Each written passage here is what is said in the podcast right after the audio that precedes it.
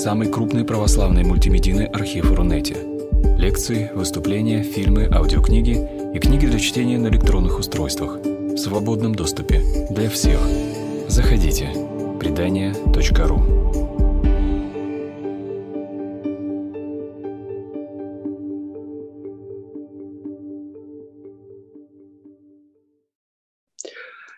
Дорогие братья и сестры, дорогие друзья портала предания.ру, мы начинаем нашу очередную встречу в нашем лектории. Сегодня она будет посвящена празднику Вознесения Господня. В эфире с вами протерей Дмитрий Сизаненко из Санкт-Петербурга. Заглавие нашей встречи – «Воскресенье – грустный праздник», «Вознесение – грустный праздник», вопросительный знак. Э, отчасти это ирония, потому что иногда проповедники для того, чтобы привлечь внимание своих прихожан, пытаются подчеркнуть какой-то психологический аспект этого праздника и, в частности, аспект грусти, потому что Вознесение — это момент расставания со Христом, момент окончательной разлуки. И действительно, уехать — это немножко умереть, и поэтому учитель улетает в небо и, кажется, навсегда. История подошла к своему заключительному акту, они вместе провели три незабываемых года. И в этом месте в книге Деяний сегодня мы слышим тоже легкую иронию, потому что ученики все еще чего-то ждут. Они не торопятся уходить домой. И вот-вот с неба должны спуститься 12 тронов, 12 кресел, престолов нового царства, которые они займут для того, чтобы царствовать вместе со Христом, который вернется сейчас как славный царь. Но их постигает разочарование, появляются эти таинственные юноши в белых одеждах, вестники, которые им говорят, мужи галилейские, возвращайтесь домой. Вот такое разочарование. И, конечно, они должны расходиться с грустью. Но я сразу скажу, что этот ход не очень плодотворный, потому что Евангелие никогда не говорит, исходя из человеческой психологии. Даже если в Евангелии говорится слово «радость» или слово «грусть», «печаль», это совсем не то, что мы имеем в виду. Писание говорит, исходя из Писаний, и говорит на языке архетипов. Итак, о чем же праздник Вознесения? Мне кажется, единственная центральная тема, которая здесь проходит сквозь весь цикл начиная со Страстной Пятницы, Пасхи, Вознесения, и все это закончится Пятидесятницей, таким открытым финалом, это, конечно, тема славы, славы Божией. И что это означает «Бог славы». Поэтому разговор нужно сразу э, повернуть вот именно в это русло. Бог славы. И для того, чтобы поговорить об этом немножко с какого-то необычного для нас ракурса, немножко отойти в сторону заезженных рельс, Э, я бы хотел обратиться к Богу иконописцев и художников, потому что Бог философов, проповедников, благочестивых прихожан, катехизиса — это не всегда тот же самый Бог, что Бог живописцев, хотя речь идет об одном и том же, но каждый видит по-своему. И поэтому то, как видят художники, то, как видят люди творческие, как видят мистики, поэты, всегда вносят какие-то новые детали. И поэтому сегодня мы с вами поговорим «Бог славы глазами художников и иконописцев. И мне хотелось бы начать с такого догматического вступления. В результате ожесточенных споров на протяжении нескольких столетий выкристаллизовывается христология, учение о том, как в личности Иисуса из Назарета соединяется божественное и человеческое. И это соединение можно было бы назвать словом «брак». И несколько раз мы увидим, э, что действительно речь идет именно о браке, завет и брак. И э, со стороны человека так, такой брак называют обычно мезальянсом, потому что это неравный брак. Одно дело Бог э, бесконечный, непостижимый, вечный. Другое дело человек, человеческая плоть, тленная, подверженная страстям, болезням. Но это соединение не было чем-то проходящим, временным, второстепенным. Немножко как если вы строите здание или реставрируете здание, то вы возводите леса.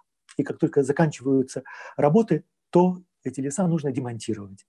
И можно было бы предположить, что э, Бог принимает человеческую плоть на какое-то время. Потом это уже не нужно, и поэтому все это упраздняется. Либо как если бы Христос для того, чтобы войти в славу и на небо, должен оставить в каком-то вестибюле, в гардеробе вот эту бренную человеческую плоть, потому что программа исполнена, миссия исполнена, и все это остается ненужным. Но на самом деле все с точностью до наоборот. Этот брак между божеством и человеком абсолютно нерасторжим. Вот этот образ лесов, которые можно демонтировать после строительных работ, на самом деле употребляет блаженный Августин. А в 20 веке к нему обращается Ханс Урс фон Бальтазар, и мне этот образ очень нравится. Итак, соединение божественного и человеческого, нетварного и смертного в личности Иисуса Христа остается непреложным. Это константа его земной жизни. И для христианина это имеет самое прямое отношение к его вере. На самом деле, э, если эту составляющую убрать христианства, то остается обычная магия, ритуализм, такая версия христианства, которая, в общем-то, которую мы прекрасно можем видеть среди массового потребления. И поэтому, чтобы начать разговор о Боге славы, каким Он является себя в этом празднике, и Э, очень важное замечание, что каждый из праздников не нужно воспринимать как некое самодостаточное. Вот сегодня мы поговорим о празднике Вознесения, через 10 дней о каком-то другом празднике, о празднике Пятидесятницы и так далее. Э, Все это не имеет никакого значения, потому что нужно помнить, что Бог, Он един, и каждый праздник — это лишь только какой-то отдельный аспект единого глобального откровения. Вот. Поэтому э нужен такой сквозной мотив мотив славы, который позволит по-настоящему понять праздник Вознесения. Условно говоря, если мы смотрим каждый праздник как просто отдельные картинки в рамке, э, как мы видим на иконостасе, вот, это будет одна перспектива. Но гораздо интереснее это увидеть как кадры киноленты, и вот эту киноленту смотреть в движении. И тогда вы увидите внутреннюю связь и внутреннюю динамику всего, и схват... мы сможем схватить нечто гораздо больше. Итак, для того, чтобы начать разговор о сиянии божественной славы, которая просияла на лице и одеждах Иисуса Христа, конечно, прежде всего это история преображения.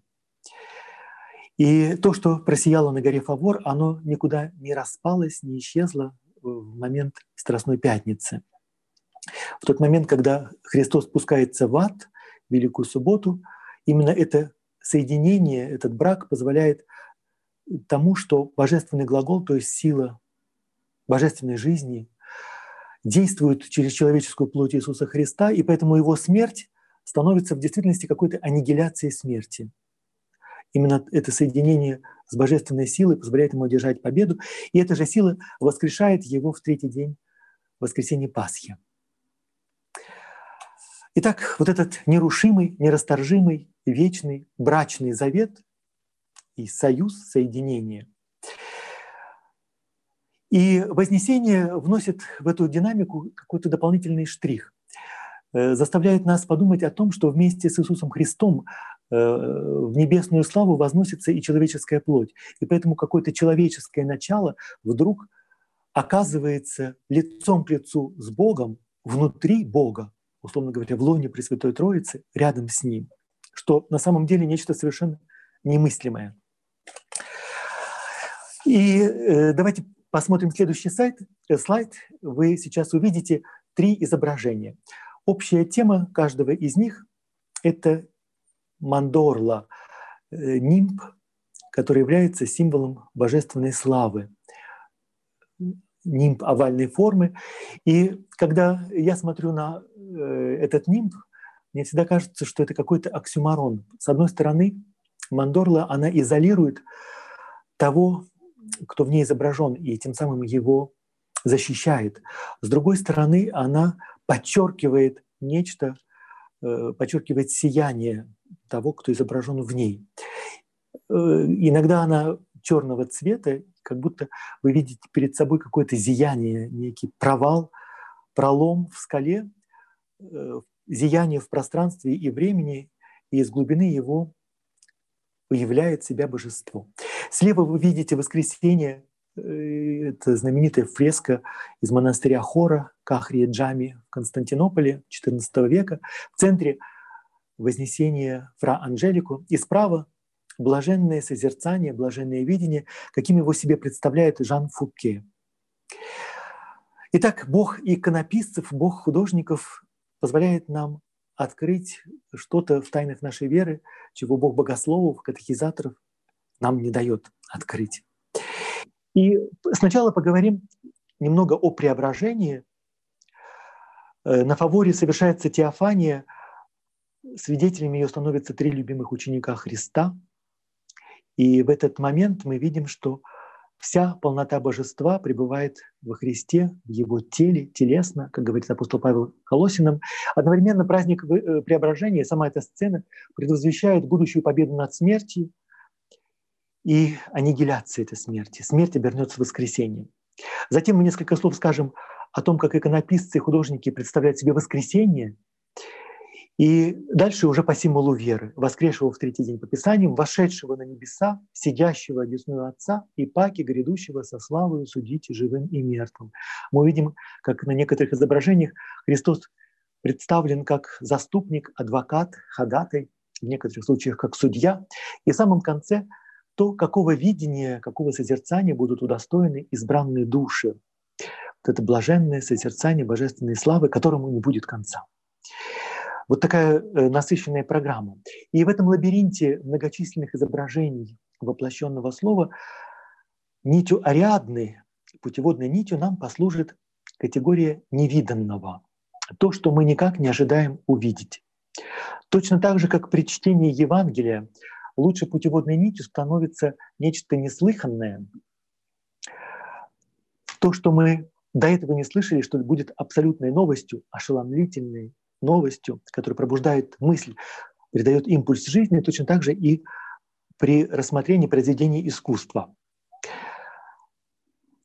Э, некоторые нюансы э, мы встречаем в апокрифах. Апокрифические писания, тексты, которые не вошли в канон Священного Писания, они тоже волнуют творческое воображение. И вообще любое творческое воображение гения представляет собой неисчерпаемый и неиссякаемый апокриф апокриф с большой буквы. Итак, прежде всего, преображение. Можно э, переключить на следующий слайд. Иоанн Златоуст и многие отцы церкви видят в этом событии откровение и буквально демонстрацию божественного достоинства Иисуса Христа, пророчество о его крестных страданиях и воскресении, и как некое предвосхищение второго пришествия, которое совершится в конце времен по Руси. Зачем это понадобилось Христу? Э, специальные евангелисты рассказывают Евангелие так, что божество Иисуса Христа никогда не заслоняет собой его человеческую плоть. Иначе это бы отвлекло внимание слушателей. Уже сейчас э, наше внимание отвлекается всякими магическими, сверхъестественными, паранормальными вещами, и мы перестаем видеть э, человеческую составляющую Бога, и это нечто более важное. Единственный эпизод, который является исключением, когда вдруг это божественное сияние выступает на первый план, оно, о нем рассказывается в синоптических Евангелиях и рассказывает э, апостол Петр во втором послании. На самом деле евангелист Иоанн тоже говорит об этом, только он не описывает саму эту сцену, но когда в прологе он говорит «и мы видели славу Его», как вы думаете, в какой момент мы видели славу Его. И кто эти мы? Это Иаков, Иоанн и Петр видели эту славу на горе Фавор, преображение. Но для Иоанна все это сливается вот в какую-то единую киноленту для того, чтобы мы постепенно для себя открыли тайну богочеловечества Христа. О том, как повествуют синоптики, э, происходит сначала исповедание Петра в Кесарии. Иисус спрашивает у 12 учеников, кто я? Кто я для вас. И как ответ Петр говорит то, что ему внушается свыше. Ты Христос, Сын Бога Живаго. Понятно, что это принимает не человек, это э, приходит свыше. И это означает, что Петр готов, и ученики уже созрели для того, чтобы вместить то откровение, которое будет дано дальше. И это преображение на горе Фавор толкуется как малая парусия как то, что предвосхищает Великую Парусию, является анонсом воскресения. Э, Петр, Яков, Иоанн видят преобразившегося Христа и о том, как он беседует о чем-то с Моисеем и Ильей, его одежда и лицо просияли. И это сияние, конечно, нас возвращает к Синайскому откровению, когда Моисей спускался с горы Синай после того, как 40 дней он беседовал с Богом, Вседержителем, лицом к лицу, как друг говорит с другом, его лицо сияет. И это сияние становится настолько ослепительным для израильтян, что они просят надеть покрывало. И поэтому Моисей — это первый человек, который стал преображенным благодаря созерцанию божественной славы. Но сияние на его лице было приходящим, оно не постоянное, оно постепенно угасло. В случае Иисуса Христа это то, что всегда ему присуще и открылось в тот момент, когда ученики были к этому готовы. Итак, вот вы видите сейчас мозаику из монастыря Святой Екатерины на Синае. Он был основан императором Юстинианом в 527 году. Мозаика эта была создана, вероятно, незадолго до смерти императора в середине VI века сирийскими мастерами. Она уцелела в эпоху иконоборчества только потому, что монастырь оказался на территории ислама. И э, благодаря этому он стал уникальным местом, в котором сохранились очень многие иконы первого тысячелетия, в то время как другие были уничтожены во время этого чудовищного кризиса иконоборчества. Как вы видите, здесь преобладает золотой фон. Христос возвышается в мандорле, она яйцевидной формы, обратите внимание на форму яйца. Вы видите несколько концентрических линий, которые становятся все более и более темными по мере приближения к одеждам Христа. Исследователи полагают, что это э, во исполнении э, того, что говорит псевдодионисий, сверхсущностный свет божества бесконечно превосходит саму способность человека воспринимать свет, поэтому человеческим глазом он воспринимается как ослепительный мрак. Поэтому Мандерла передает эту мистику света.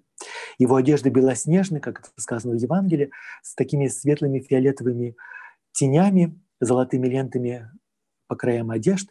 От Мандорлы исходит восемь потоков света, серебристые потоки, потому что в богослужебных песнопениях говорится, от твоего света исходит сияние, изливающееся на пророков и апостолов.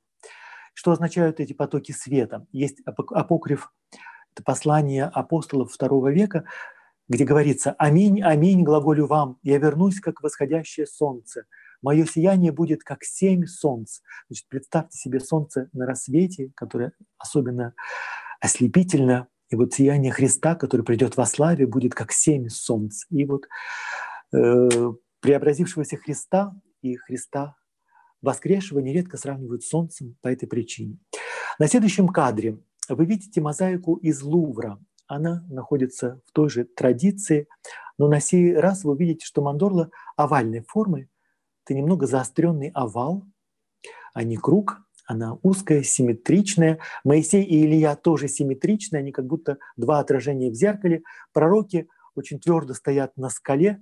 Христос, как кажется, парит над землей, левитирует, так же, как и в монастыре Святой Екатерины. И, собственно, эта мозаика задает вот русло иконографической традиции, к которой мы привыкли и до сегодня.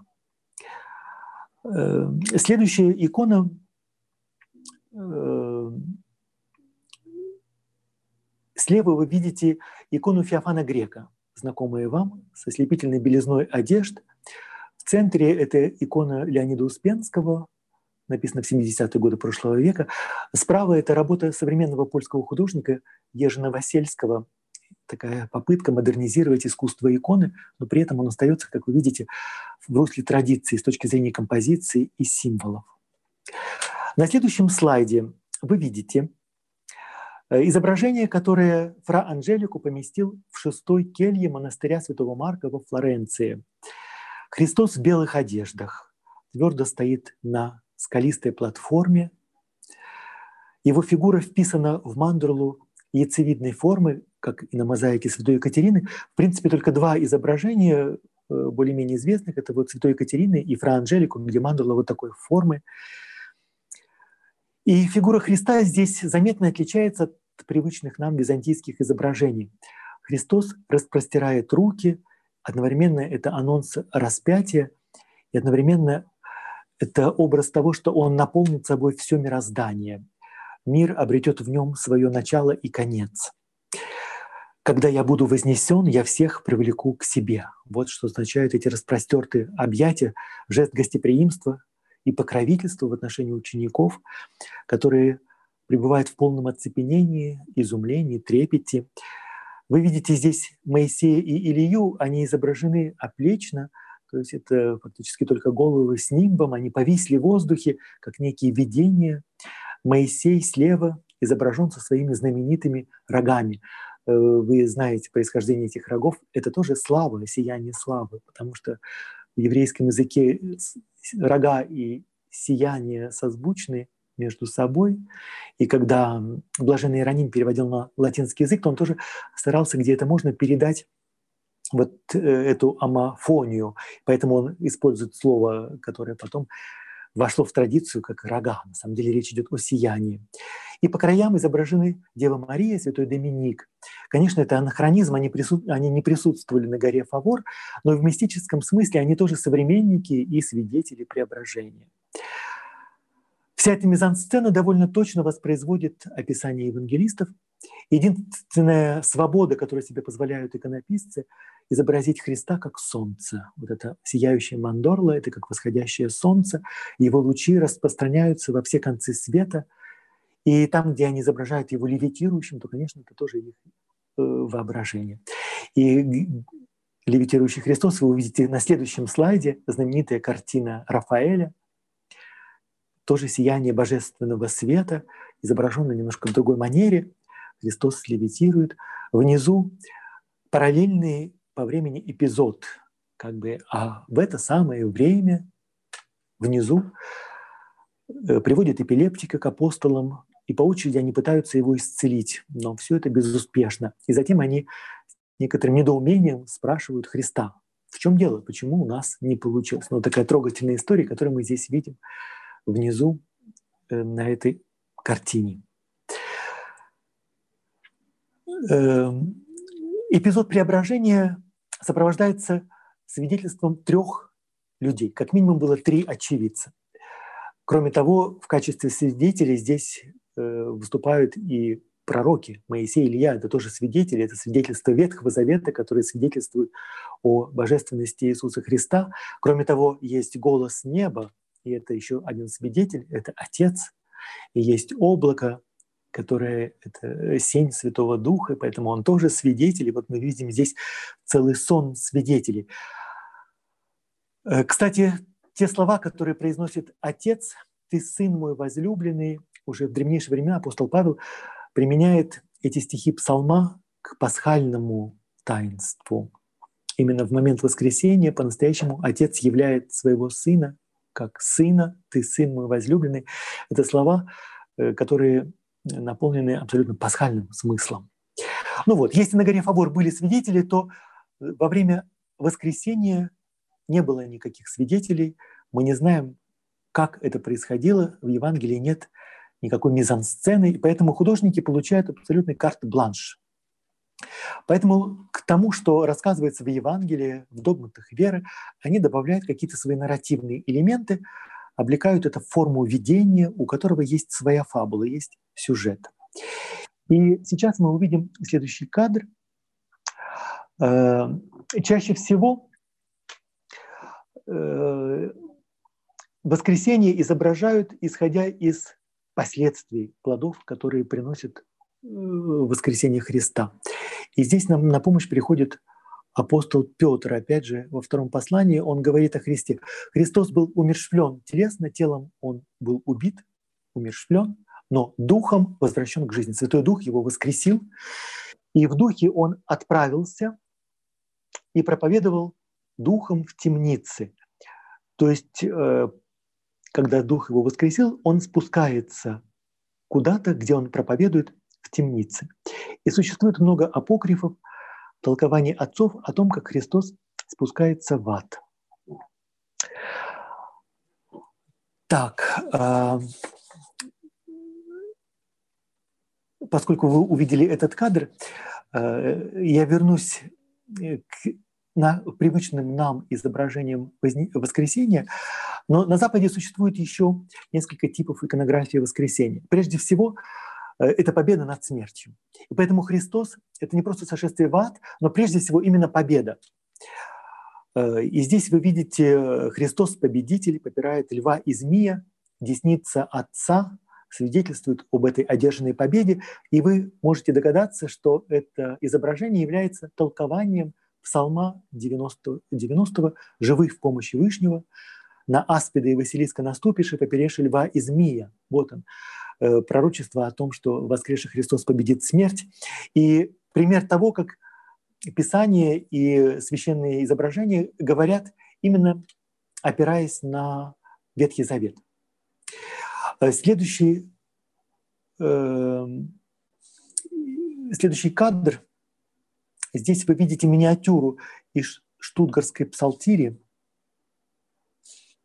А, нет, извините. Э, это э, мозаика из Аполлинария Ново в Равенне. Маленький пример того, когда говорят искусствоведы, то первое, на что они обращают внимание, если вы зададитесь вопросом, что вы видите здесь. Искусствоведы вам сразу все откалибрируют так, что э, все остальное уйдет на задний план. Э, я вам уже дал ключ. Нужно здесь увидеть победу и увидеть э, осуществление того пророчества, которое содержится в 90-м псалме. Когда смотрит искусствовед, э, он скажет, что это изображен римский император одержавший победу. Христос изображен как римский император. И это сразу нашу мысль разворачивает куда-то совершенно в другое русло и мешает уже нам увидеть э, то, что мы могли бы увидеть незамутненным взором. Э, другой пример, связанный с Вознесением. Очень часто, когда говорят об иконографии Вознесения, то тоже первое, что э, указывают, Вознесение использует очень традиционную иконографию триумфа апофеоза императора. После смерти или при жизни э, императору воздаются божественные почести. Э, и вот эта иконография языческого триумфа императора послужила формой для христианской живописи. Это тоже сразу каким-то образом сбивает фокус, мы начинаем видеть все иначе. Э, точно так же можно сказать, что и в фильме Тиграна Абуладзе «Покаяние» есть кадр, нет, э, в «Утомленном солнце», по-моему. Но кадр, когда э, портреты Сталина в окружении каких-нибудь венков возносятся в небо, э, тоже такой апофеоз, тоже заимствован оттуда, но сама эта внешняя иконография ничего не дает. Давайте следующий кадр – Э, то же самое, замечательный, замечательный мотив, который Караваджо передает, как он может. Мадонна со змеем. Вы видите Божью Матерь, Святую Анну, бабушку, младенчика Христа. И одновременно это 90-й псалом, и те, кто, может быть, э, более посвящен, узнает здесь книгу «Бытия», это пророчество о том, что потомство Евы и ее сын будет попирать змею своей пятой. И вот здесь Караваджо изобразил, как он это себе представлял. Это, эта картина была заказана для, храм, для собора Святого Петра, но потом прилаты отказались ее поместить в собор, потому что сказали, что э, женский образ – это какая-то блудница, которая ему позировала, а змея – это просто змея, которая украдкой заползла в сад, и поэтому все это неубедительно. Но, э, опять же, каждый видит то, что он видит. Но тот, кто хочет, тот здесь ясно увидит, Караваджо хочет изобразить, э, изобразить именно эту победу над смертью. Следующий кадр. Да, и вот мы э, видим привычное и родное для нас изображение воскресения Христова, это сошествие в ад и проповедь узникам царства смерти и освобождение Э, если быть более точным, то Христос спускается не в ад, а в обители, где усопшие правоцы ожидают часа своего освобождения. Это событие мы празднуем Великую Субботу. Слово Божие спускается до предельных глубин, как человек, он не избежал общей участи всех смертных, он был распят, его душа разлучилась с телом, но вот этот брак божества и человеческого естества осталось нерушимым, и поэтому эм, и поэтому он смог воскреснуть. В действительности я вам пересказываю то, что говорит преподобный Иоанн Дамаскин. Он спускается в ад не как узник, который должен умереть, как другие узники, но как победитель и как освободитель. Итак, воскресение изображается как сошествие души Христа, облеченной силой э, Святого Духа, силой божественной в ад. И это стало таким эксклюзивным авторским правом, таким э, абсолютно каноническим изображением того, что по-гречески называется анастазис, восстание по-славянски, то есть буквально встать. Точно так же, как каждое утро мы с вами встаем с постели, точно так же Христос просто встает из смерти. И опять же на этом изображении мы видим воскресшего Христа, окруженного мандерлой, сияющий по контрасту с окружающей тьмой. Он победитель ада, он освободитель усопших, он твердой поступью попирает врата ада, уверенной рукой держит Адама и Еву. Это тоже замечательный образ, когда видишь и воочию это изображение, то ты буквально ощущаешь эту силу, которая исходит из рук Христа, это сила, которая способна вытянуть даже из ада. И даже если твои руки ослабели, и уже не могут держаться, то все равно Христос не отпускает. Он вырывает их из адского мрака, под его ногами разрушенные врата. Иногда там изображается множество каких-то замков, отмычек, засовов, э, груда металлолома, которые становятся абсолютно ненужными. Бесы прячутся кто где может, в панике разбегаются. Здесь их нет, но обычно их тоже можно увидеть. Закован в цепи сатана и одержана окончательная победа. Э, Несомненно, эта фреска является самой монументальной из этого цикла. И воскресенье — это прежде всего сила, порыв. И эта сила выражена в мандерле, который усеян звездами. И сияние на темном фоне совершенно неотразимо. Эм, да, следующий эпизод э, Сошествие в ад тоже существует и в западном искусстве. Вот ради удовольствия я вам покажу вот эту алавастровую резьбу из Лувра.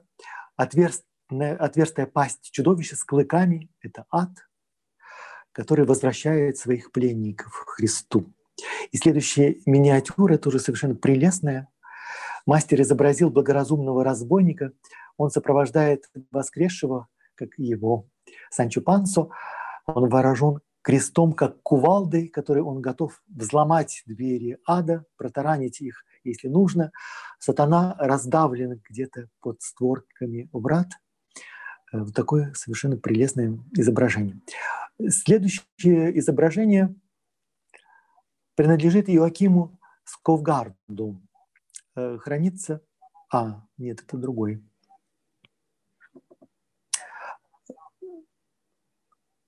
Ну, другой тип э, сошествия в ад, где также Христос выводит пленников, держит Адама за руку, и, и Еву, и другие праведники в ожидании того, когда им тоже можно будет позволено выйти из смерти, и тоже разные ужасные чудовища, которые там оказываются в растерянности.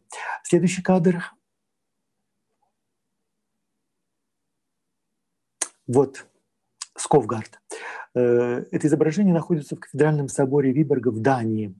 И здесь э, прежде всего выражена невероятная радость встречи, э, сила этой радости выражена вот этими потоками света, которые все застилают. И как вы можете здесь увидеть, в авангарде впереди всех оказывается Ева. Мы привыкли к тому, что прежде всего Адаму вытягивает Христос, но здесь Ева впереди. И опять же, вокруг вы можете увидеть огромное количество разных фантастических чудовищ, монстров, зверюшек и других адских сил. Следующий кадр. Э, в западном искусстве э, воскресенье изображается так, как будто мы с вами становимся очевидцами, зрителями того, что происходит, прямыми очевидцами происходящего. Это всегда какие-то мизансцены.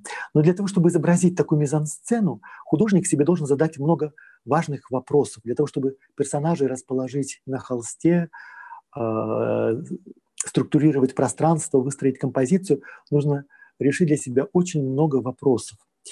И э, чаще всего можно видеть, как Христос выходит из гроба, стражники, выставленные фарисеями, уснули или от ужаса падают на землю. Вот это знаменитая фреска Пьеро де Франческо.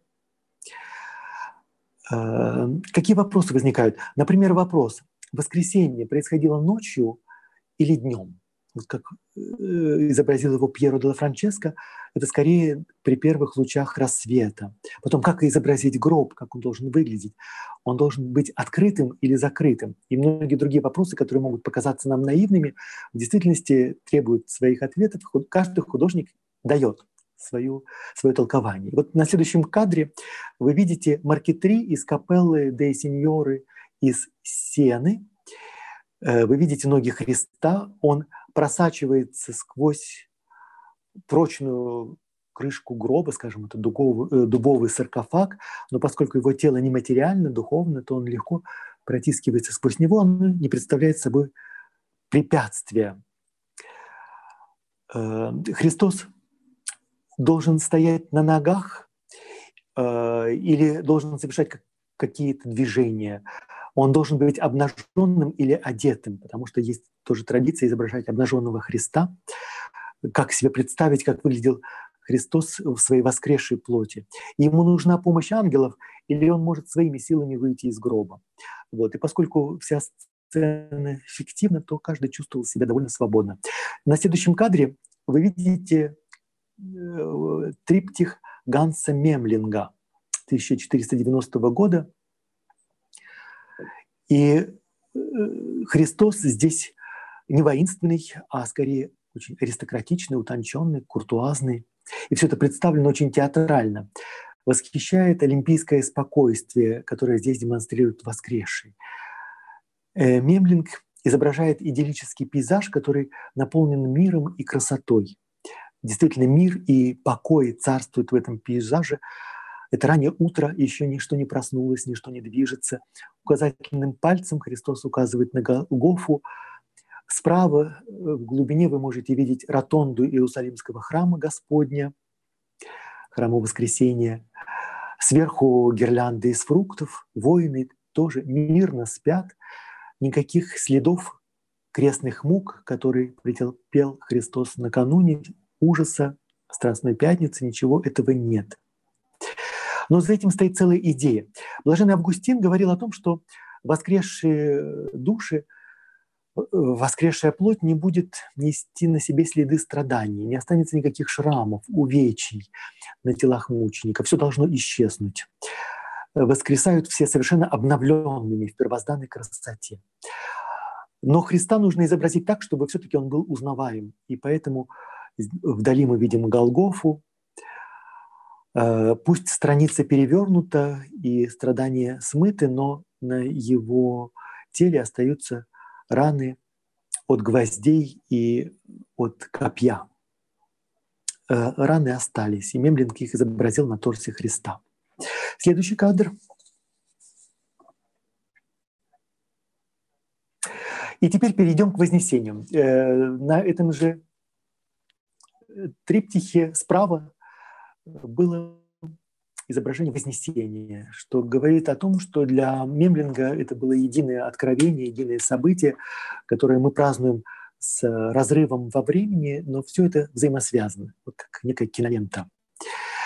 По сравнению с воскресением, э, Вознесение не представляет собой тайны. Оно совершилось при свете дня на глазах учеников и об этом говорится в Новом Завете. Но если быть честным, то почти не говорится ничего. О Вознесении сообщается трижды, но слишком немногословно, поэтому я могу вам напомнить об этом. Прежде всего, евангелист Марк заканчивает этим эпизодом свое Евангелие. Считается, что это позднейшая добавка, потому что во многих древнейших рукописях э, Поэтому это некий эпилог, который одновременно послужит мостиком к его второй книге, книге Деяний. Итак, что говорит евангелист Марк? И так Господь после беседования с ними, побеседовав, закончив э, свой, свою речь, вознесся на небо и воссел одесную Бога. от них и возноситься на небо. Но как конкретно выглядело это вознесение, хотелось бы узнать. Книга Деяний начинается. Он поднялся в глазах их, то есть у них на глазах он стал возноситься на небо, и облако скрыло его из виду, и он исчез. Все. Поэтому здесь художники тоже получают карт-бланш, как в случае воскресения. Каждый изображает как может. Некоторые ограничивались изображением ступней на камне. Мемлинг изображает и то, и другое. Вы можете увидеть, что э, действительно на скале, которая служила постаментом для Христа перед моментом Вознесения, остаются следы ступни. Это знаменитая святыня, и это отдельный разговор, как она почитается э, в христианстве.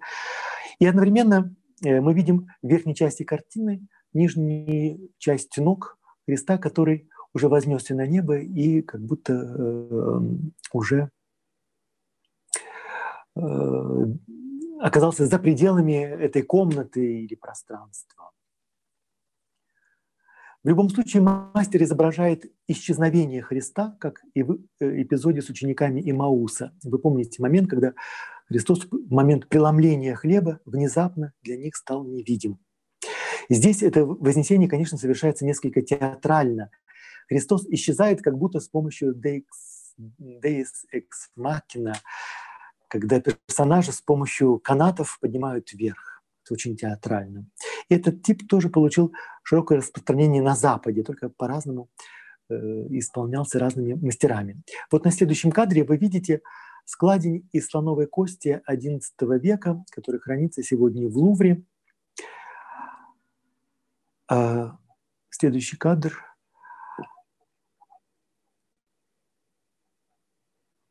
И такое впечатление, что он расположился в лифте, вошел в кабину лифта и благополучно поднимается вверх.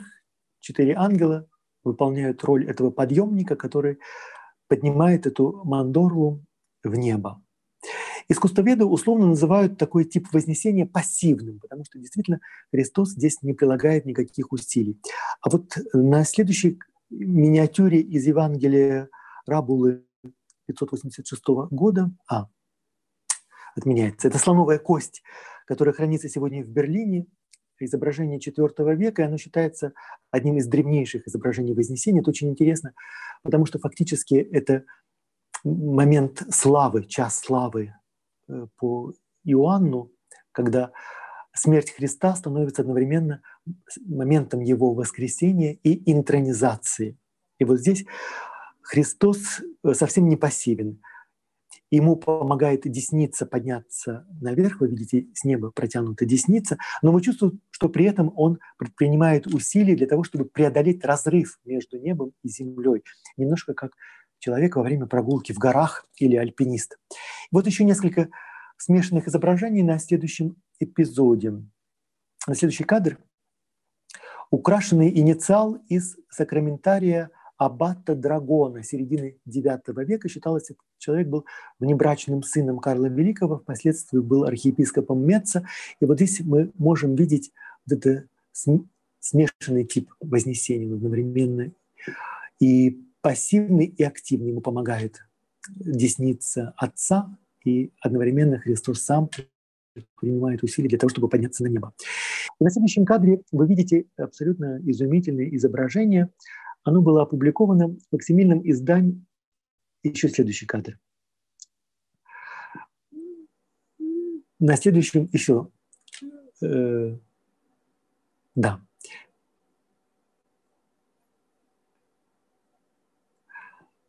Там, где Христос изображен с митрой.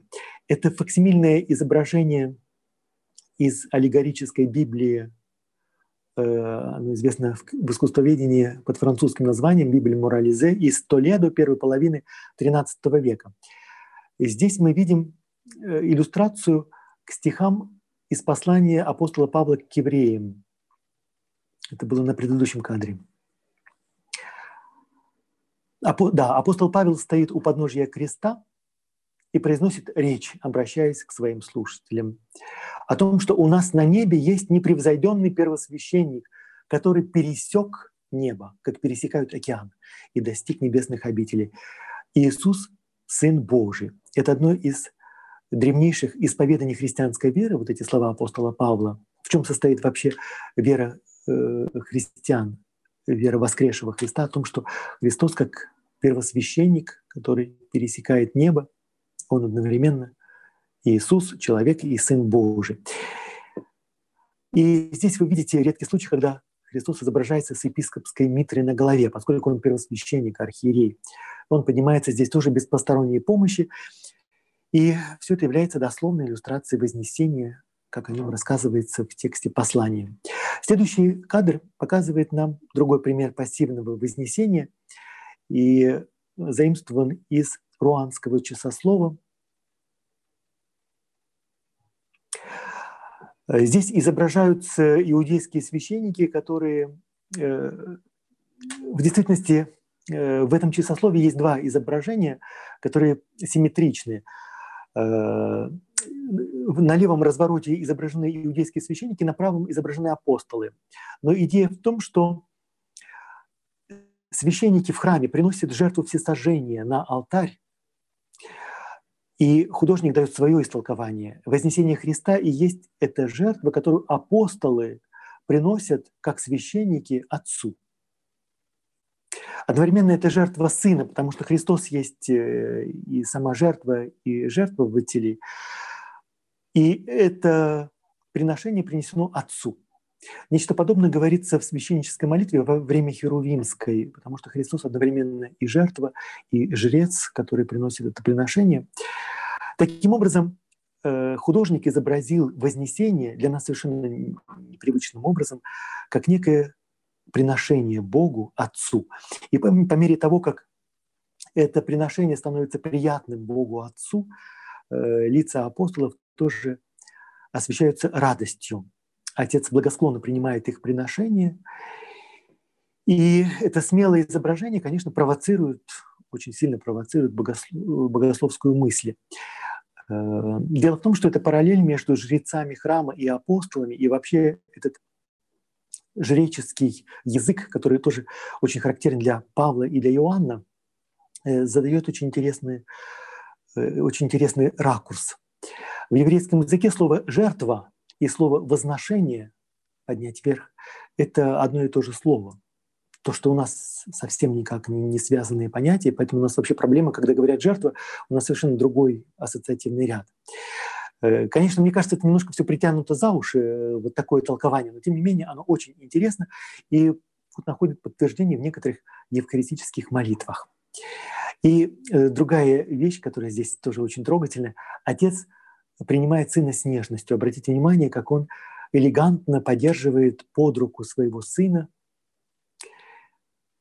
И таким образом вот эта божественная слава, которая пребывает в плоти, в смертной плоти Иисуса Христа – Э, переносится к Богу и пребывает рядом с Ним и в лоне божества. На следующем кадре мы увидим алтарь Лоренцо Лотто Троица. 1524 год сегодня находится в Бергамо, в ризнице Сан-Алессандро де ла Кроче. И здесь тоже есть аналогичные мотивы. Если вы присмотритесь, то вы за э, изображением Христа увидите тень Отца. Это изображение оригинальное и потрясающее. Оно имело а, огромное влияние на умы бергамасков. С него были изготовлены многочисленные копии, и а, оно вошло в традицию иконографии. Э, в образе отца есть что-то невероятное. Его руки распростерты, и это тоже священнический жест. С одной стороны, его руки принимают приношение Христа. Христос как некая жертва, приношение Богу, и Отец простирает объятия для того, чтобы его принять.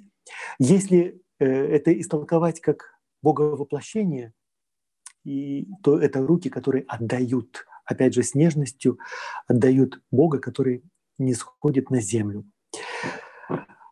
На следующем кадре вы видите э, замечательную иллюстрацию э, к словам псалма. «Сказал Господь Господу моему, садись, одесную меня, пока я сделаю из твоих врагов подножие ног твоих.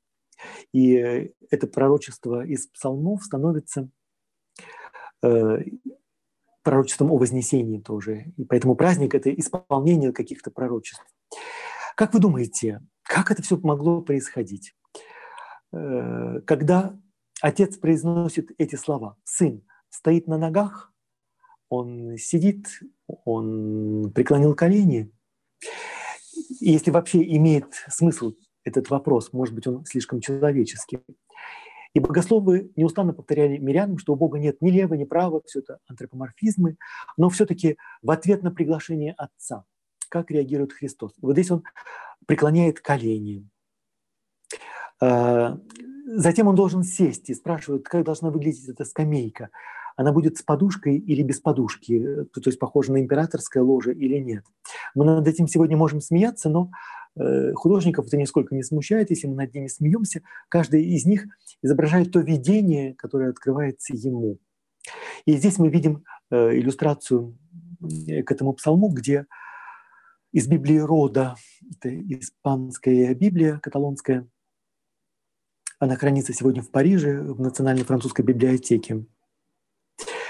И в книге, которую мы видим открытой, сказано «Дедит потестатом филиусо». Он дал силу сыну своему. Э, воскресенье — это момент, когда Отец восстанавливает в силе и в славе своего Сына. То, что было сокрытым под покровом человеческой плоти на протяжении всей земной жизни, э, становится откровенным и являет себя миру. На следующем изображении очень интересно, мы видим тоже христоморфного отца, и фактически Бог Отец принимает своего близнеца и тоже очень трогательно, нежно берет его за запястье. Это похоже на то, как Бог берет Адама за руку на иконах воскресения для того, чтобы вывести из ада, из страны мертвых. И в некотором смысле это тоже происходит и с самим Христом. Он тоже спускается в ад, и Отец его оттуда выводит. И язык жестов помогает здесь провести вот такую очень тонкую параллель э, между вознесением, воскресением Христа и э, судьбой Адама. На следующем кадре вы увидите э, изображение 15 века. Здесь тоже Бог в своей славе держит э, десницу, в деснице держит, извините, он в левой руке держит э, глобус мироздания и принимает воскресшего Христа. На Христе вы видите незажившие отверстия раны. Точно так же отец его нежно берет за руку. Похожие изображения встречаются практически повсюду. Э, например, на следующем кадре э, фотография купола одного из парижских храмов, построенных в XIX веке, но вы легко можете себе представить, что такой купол мог быть и в храме в Санкт-Петербурге, потому что все это было очень популярно в европейском искусстве XVIII-XIX века. И вот на следующем кадре вы видите э, более крупно этот эпизод того, как отец принимает сына в свою славу. Опять же, этот небесный свод или глобус мироздания в руке отца, потому что он содержитель. И обратите внимание, слово «слава» с ним отдельная проблема в русском языке. Э, в славянских языках оно однокоренное со словом «слыть», то есть то, что говорят о ком-то. Прославиться – это значит о тебе идет молва. Э, в Библии слава одновременно это пространство, это место. Э, и поэтому, как вот эта мандорла, она очерчивает пространство, в котором совершается откровение и пребывает Бог во всей своей полноте. Таким образом, слава — это некое место, это обитель. И э, с праздником Вознесения то есть следующая створка этой единой тайны, конечно, праздник Пятидесятницы. Христос во славе. И вот на следующем кадре вы видите позолоченную бронзу, которая хранится сегодня в музее Клюни. Вы видите, как Христос присутствует посреди учеников, но не посреди, а над ними. Христос во славе наполняет собой то пространство, в котором пребывают его 12 апостолов и наполняет их сердца. И благодаря этому, благодаря тому, что слава — это некое место, это пространство, эти 12 человек, рыбаков, становятся церковью, рождается церковь. И эта церковь становится мистическим телом Христа, продолжением Боговоплощения. На следующем кадре вы видите другой образ — Христос во славе. И э, да, это вот э, более крупно показан э, кусочек из клюни. И еще на следующем кадре на апостолов изливается Святой Дух, как об этом сказано в первосвященнической молитве Иоанна. И тоже э, одновременно неспослание Духа и вознесение одесную Отца э, – это миниатюра из сакраментария из Лиможа, 1110 год. Э, дарование Святого Духа здесь представлено в виде двух огненных шаров. Они как будто проистекают из каких-то шлангов или труб. Э, и они исходят из ушей Христа. Причем Христа, который пребывает во славе. И таким образом это точно передается на апостолов. Э, совсем непривычное для нас изображение, но именно так себе художник представил сошествие языков пламени. Для него очень важно подчеркнуть здесь способность слышания, потому что слышание – это то, что отличает сына от отца. Раб, который пребывает в доме э, хозяина, как наемник, он не обязан слушать, или он может слышать одним ухом, по крайней мере, только то, что э, касается его служебных обязанностей. В отличие от него сын – это тот, кто всегда слышит, слышит все и слышит между слов, слышит тишину, слышит биение сердца отца. Вот. И поэтому вот этот образ и способность слышания, которая является абсолютно э, фундаментальной для евангелиста Иоанна, именно об этом говорится в первосвященнической молитве, э, здесь вот и изображена, художник изобразил как мог, ну, спасибо ему, что он именно это подчеркнул. Способность слышать одновременно означает быть послушным, исполнять, понимать, знать Отца, то, что Отец шепчет в самом сердце своем. Э, и э, в Евангелии от Иоанна, вот в последней молитве, тоже есть этот мотив, что они станут учениками и получат Святой Дух именно благодаря тому, что они способны слышать.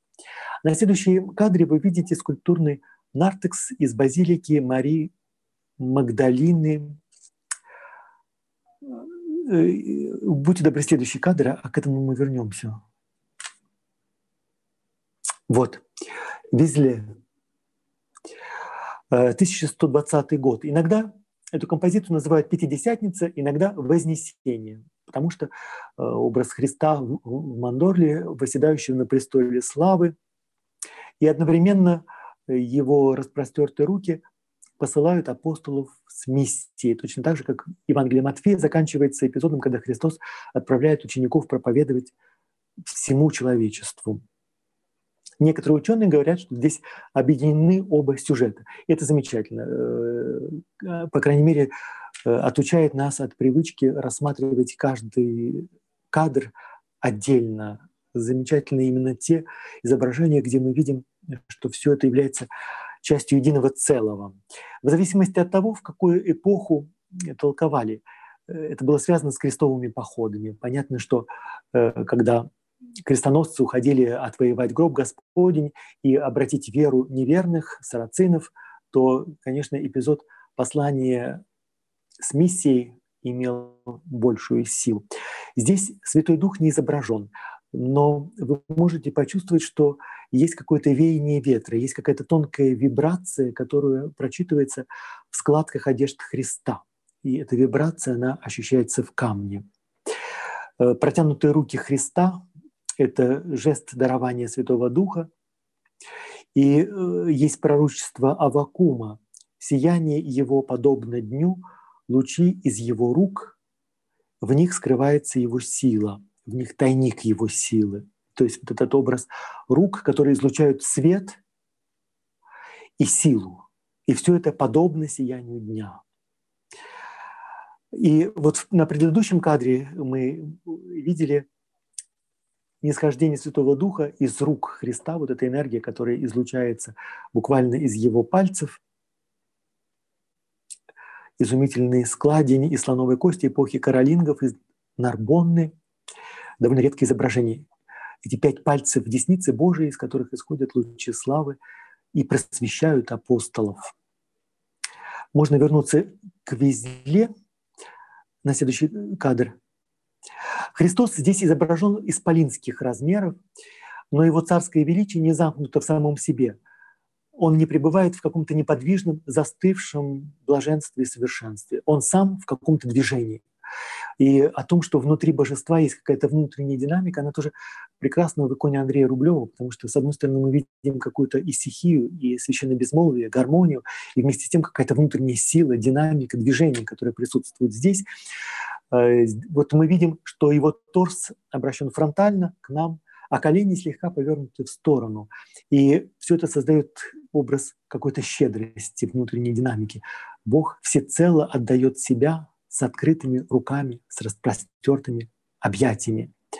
И поэтому тимпан э, этого храма передает образ такого Бога, который исходит из себя, то, что иногда богословие называют словом экстаз, иступление. Бог выходит из себя для того, чтобы наполнить собой все мироздание, чтобы обнять весь мир и своей славой наполнить все, всю Вселенную через служение Церкви. То есть вот это э, поручение, вы станете моими свидетелями до концов Вселенной, то оно здесь изображено. И э, вот эти вибрации как раз можно прочитать как символ Святого Духа и посланничества апостолов на проповедь.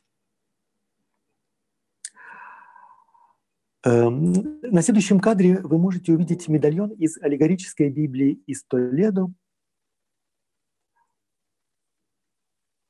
И э, все эти изображения э, расположены в одну колонку, для того, чтобы их увеличить Э, я изобразил и представил их в две колонки. Верхнее изображение слева. Христос изображен в профиль. Он прикрывает уста, чтобы, наоборот, открывает уста для того, чтобы дунуть на апостолов.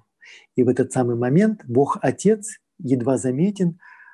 Э, он изображен в виде лика с нимбом, обращенный с неба, посылает им голубку Святого Духа очень редкая сцена.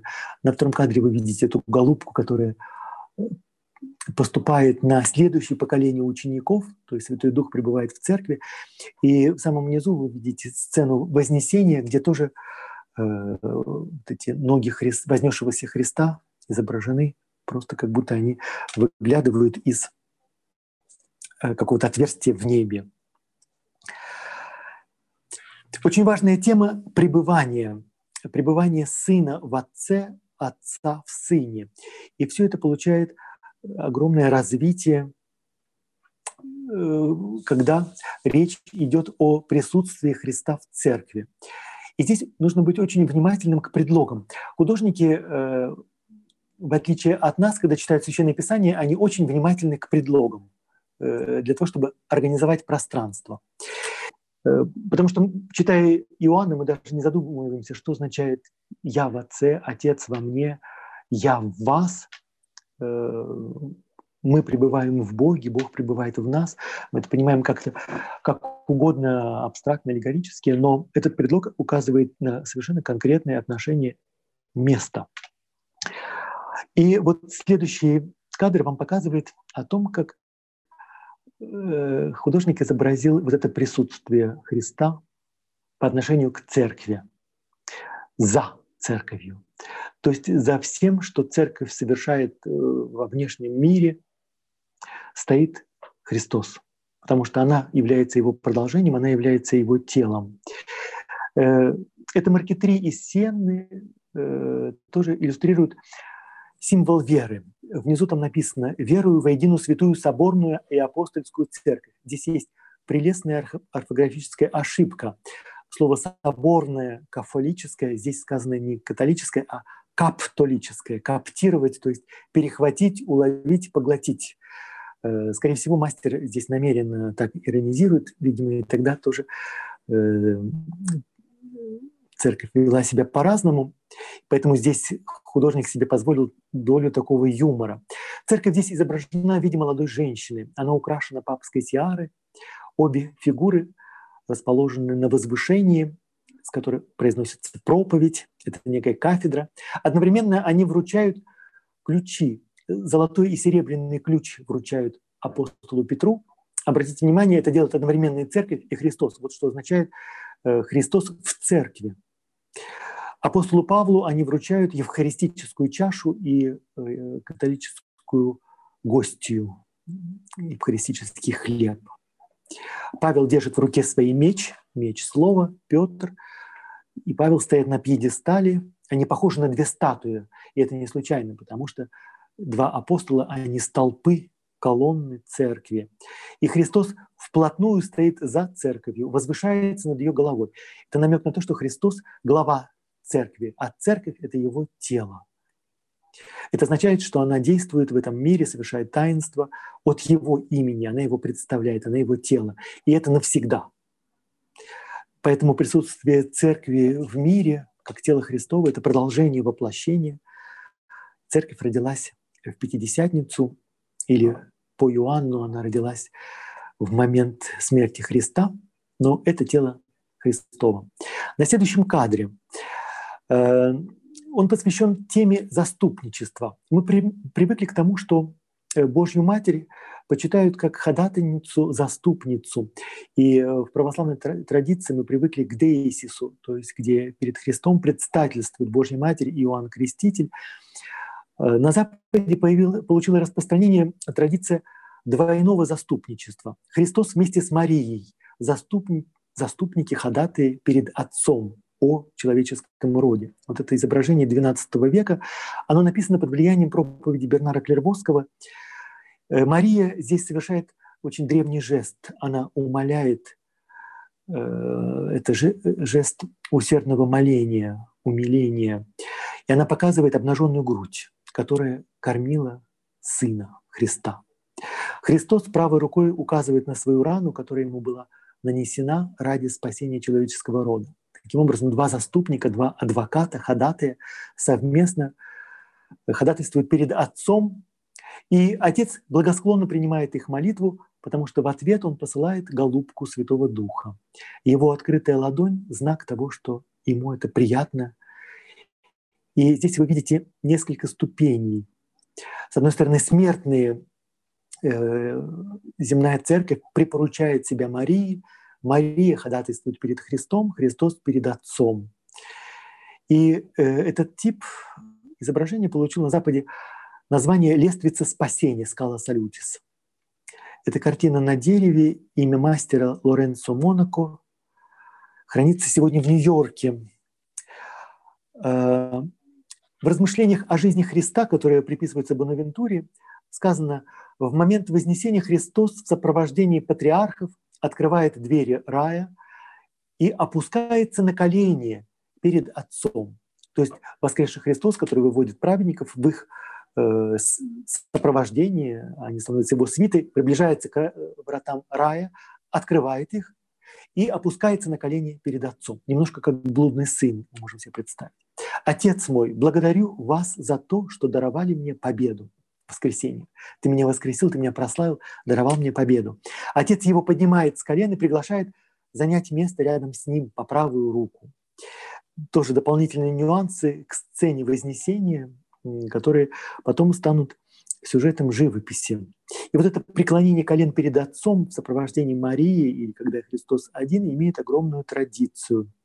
Некоторые богословы и благочестивые люди Э, с презрением говорят об этом, они говорят, что это недостойно Христа, не отвечает его достоинству, слишком унизительно опускаться на колени, ему не нужно преклонять колени, пусть он стоит. Э, на следующем кадре вы видите миниатюру из часослова герцога Берийского, она хранится в Лувре. Это самый великолепный манускрипт позднего Средневековья. Мы видим отца, как венценосца старца, он держит в руках небесную сферу, скипетр, знаки царской власти.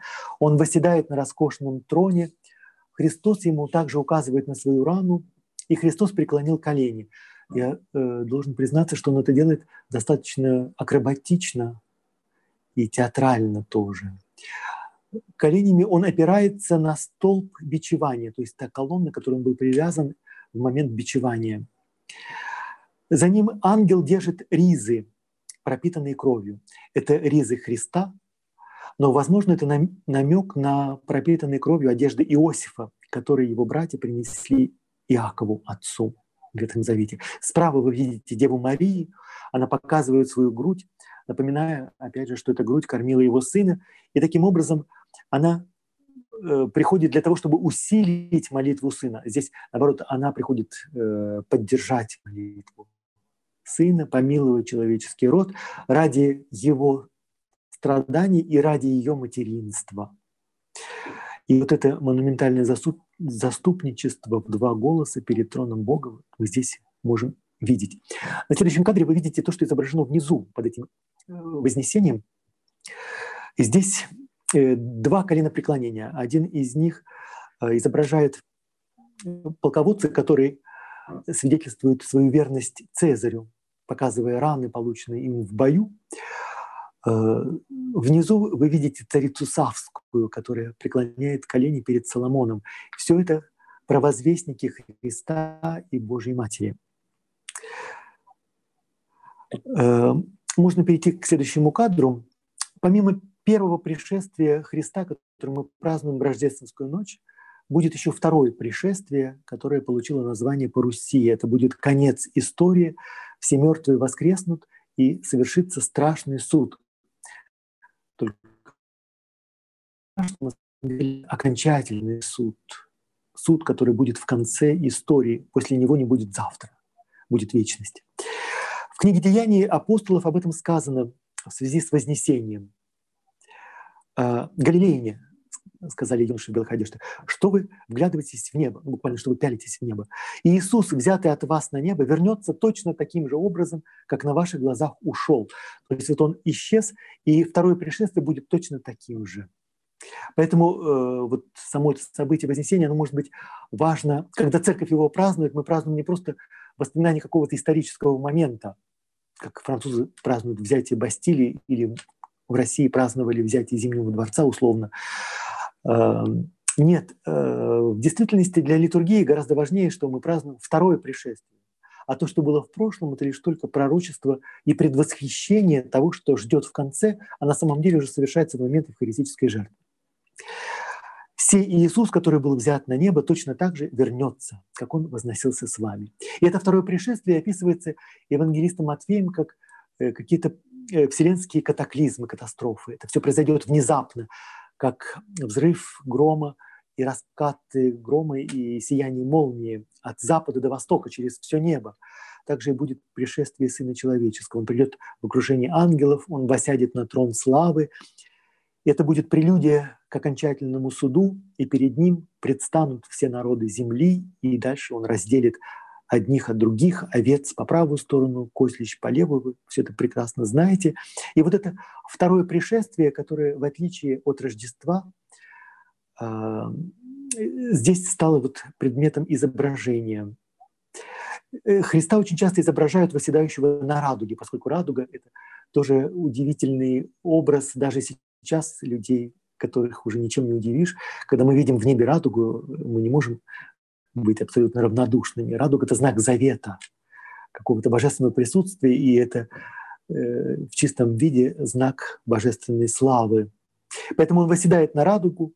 Его трон, конечно, совсем условный. К вопросу о том, как изображать трон, он должен быть как императорский, с подушкой, без подушки, на радуге сидит. Э, ван дер Вейден Э, это полотно находится в хосписе Бонна. Кстати, э, эта картина вызывала безумный страх и прямо выводила из равновесия Лютера. Буквально этот Христос его терроризировал. Поэтому Лютер попросил заменить эту картину изображением распятия, где все более спокойно и не так опасно. В XI веке встает вопрос о каноничности книги Апокалипсиса. по мере того, как эта книга принимается в канон Писания, появляются многочисленные иллюстрации.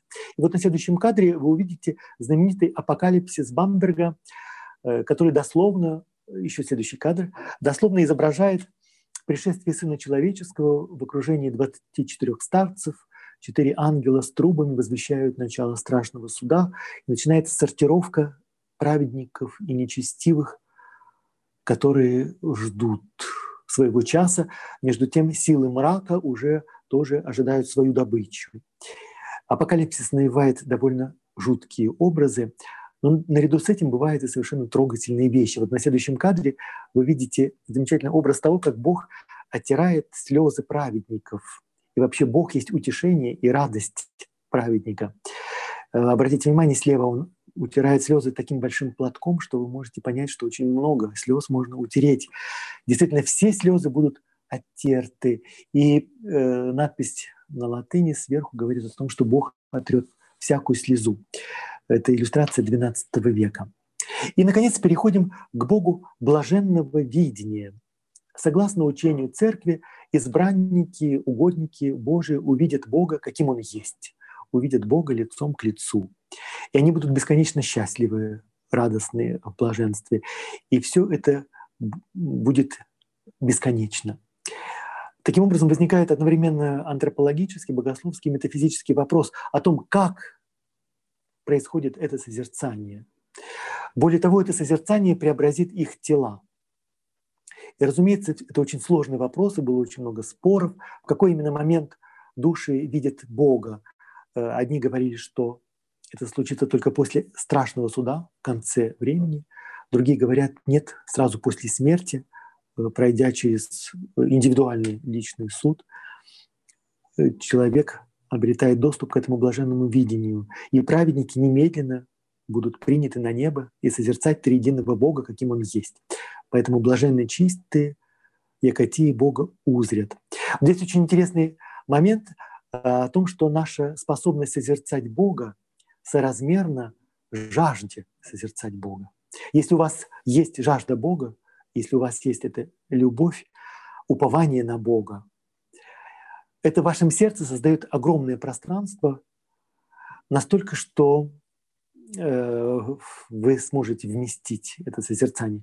Гораздо хуже обстоит дело с людьми, которые, которые о Боге вообще не вспоминают, или иногда по воскресным дням так благочестиво. Поэтому мера вашего блаженства – это мера вашей жажды, вашей любви. Впрочем, так происходит, конечно, не только в области богословия, но и во многих сферах человеческой жизни. А, художники изображают великолепные архитектурные формы небесного Иерусалима, сонмы святых, созерцающих Бога лицом к лицу. Святых очень часто группируют по их чинам, э, патриархи, пророки, цари, и некоторые мастера всех перемешивают в такой многошерстной ликующей толпе, но все они оказываются в присутствии самого Бога лицом к лицу и призваны наслаждаться этим видением. И вот несколько иллюстраций. В следующем кадре э, вы видите иллюстрацию к рукописи Блаженного Августина о Граде Божьем первой половины XV века. Между Христом и праведниками мы видим купол, небесный свод, но тем не менее это довольно единое пространство, Святая Троица восседает на престоле славы. Это так называемая Троица Псалтири. Я вам сегодня уже цитировал, сказал Господь Господу моему, садись, одесную меня. меня. Это Троица во славе. На следующем кадре вы видите знаменитый алтарь Дюрера из Ландауэра. Э, это вот его полный вид. Обрамление совершенно шикарное, роскошное, э, заслуживает отдельного комментария. Но вот еще на следующем кадре вы увидите более крупно само это изображение последнего суда. Мы видим, что праведники на небе располагаются вокруг Отца. Видите, пространство структурировано таким образом очень гармонично. Сонмы праведников окружают Отца. Отец держит в руках Сына, который еще распят вот это взаимопроникновение церкви торжествующей, церкви блаженствующей небесной и церкви земной, церкви воинствующей. То, что Августин говорит как смешение двух градов, град земной и град небесный перемешаны. И э, поэтому э, окончательный суд совершится только когда уже будет закончена история. Если суд совершать сейчас, то вместе с добрыми ростками придется вырвать и вместе с плевелами вырвать и добрые ростки. Поэтому здесь смешение двух градов, и еще окончательный суд не состоялся. Э, этот алтарь хранится сегодня в Вене, в Музее истории искусств начала XVI века. Но для блаженного видения все-таки хочется э, Троицу без страданий, без страдающего сына. Вот на следующем кадре вы увидите чуть крупнее Бога Отца, который держит в своих руках распятого Сына в окружении ангелов и праведников, и вот этой церкви и земной, и торжествующей, небесной. И на следующем изображении вы видите то, как Жан Фуке представляет себе это блаженство праведников. Поклонение Пресвятой Троице из часослова Этьена Шевалье, которое сегодня хранится в замке Шантии. Здесь царствует мир и гармония. Избранники, достигшие неба, устремляются центральному проходу, а затем распределяются в полутени огромного театра, чтобы созерцать на сцене, которая освещается сама собой, поскольку Бог есть свет, вот эту троицу э, христоморфную, э, теантрическую. Троица облачена в сияние и восседает на престоле славы. Э, возвышение из трех ступеней Э, символ божественного достоинства. Рядом отдельный трон приготовлен для Божьей Матери, для человечества. И у этого э, трона две ступени. Поэтому никто не может обвинить этого художника в мариолатрии, потому что очень часто и православных, и католиков э, обвиняют в том, что поклонение Божьей Матери, ее почитание становится слишком языческим и избыточным. Но здесь все достаточно гармонично. Э, вы видите вокруг трона четыре апокалиптических животных. Э, и если провести линии между ними, то получится вот такой прямоугольник, и вы увидите, что э, Божья Матерь находится вне вот этого пространства, которое условно говоря, внутри божества, но вместе с тем она внутри этой мандорлы, внутри сияния. Вот так э, парадоксально решается эта проблема. Вот на следующем кадре это можно увидеть немножко получше. Да, здесь лучше видны эти четыре животных, живых существа из видения Иезекииля. Небесный град, который созерцает Троицу и вы видите э, здесь наиболее четко ангелов в синеве, которые плавно переходят в лики праведников, эти блаженные души. Любите ли вы театр, как люблю его я? Цитата из Татьяны Дорониной.